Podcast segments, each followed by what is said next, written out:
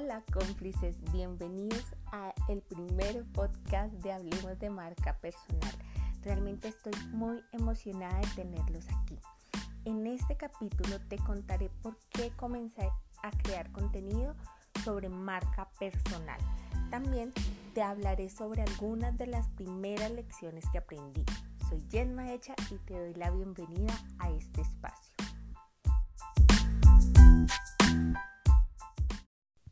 Bueno, te cuento que soy CEO y directora creativa de mi agencia de diseño digital.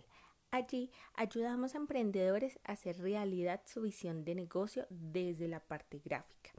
Y te cuento esto porque fue a través de la agencia de diseño que algunos de nuestros clientes comenzaron a pedirnos eh, un logo con su nombre para que así los identificaran, pues creyendo que esto era tener marca personal. Y bueno, como amante del diseño, pero sobre todo amante de la estrategia y de la educación, me di a la tarea de aprender sobre marca personal para así enseñarle a los clientes de la agencia por qué tener un logo que te identifique es solo uno de los factores importantes de lo que significa tener una marca personal.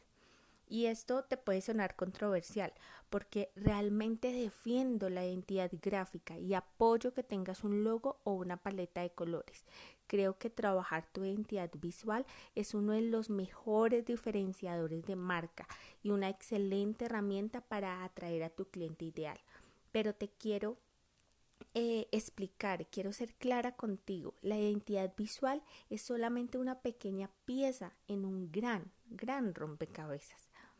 Para continuar con mi historia, te cuento que mm, comencé a aprender de diferentes mentores sobre el tema.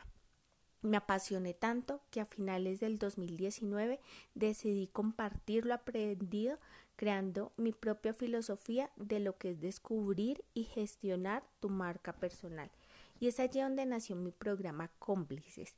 Y te digo que es mi propia filosofía porque una de las lecciones que aprendí es que cada mentor enseña influenciado por vivencias personales eh, o por su conocimiento técnico o el área profesional que desarrolla. Y esto realmente no está mal. Pero bueno, te voy a dar algunos ejemplos. Si un mentor había tenido un proceso de crecimiento personal y esto lo había llevado a desarrollar su marca personal, pues su filosofía se basaba en lo espiritual y en el crecimiento.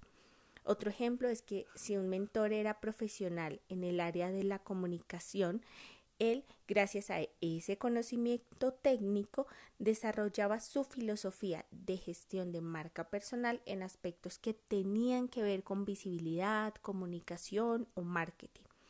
Y es por eso que te hablo de que yo creé mi propia filosofía. En ella te hablo de tres pilares para descubrir y gestionar correctamente tu marca personal. Y te soy sincera, no son cosas que yo me inventé o que saqué de la nada, pues realmente recopilé lo que muchos expertos explican sobre el tema y sigo aprendiendo.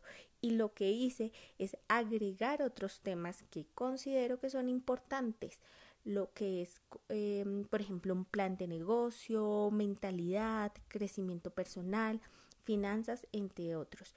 Mi objetivo es guiarte de una manera creativa, sencilla y muy completa a que seas una marca personal que logre alcanzar sus objetivos.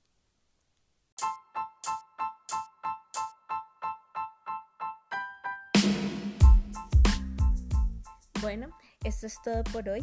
Anhelo que mis palabras estén ampliando tu panorama. Te animo a compartir este mini podcast a personas interesadas en aprender sobre marca personal.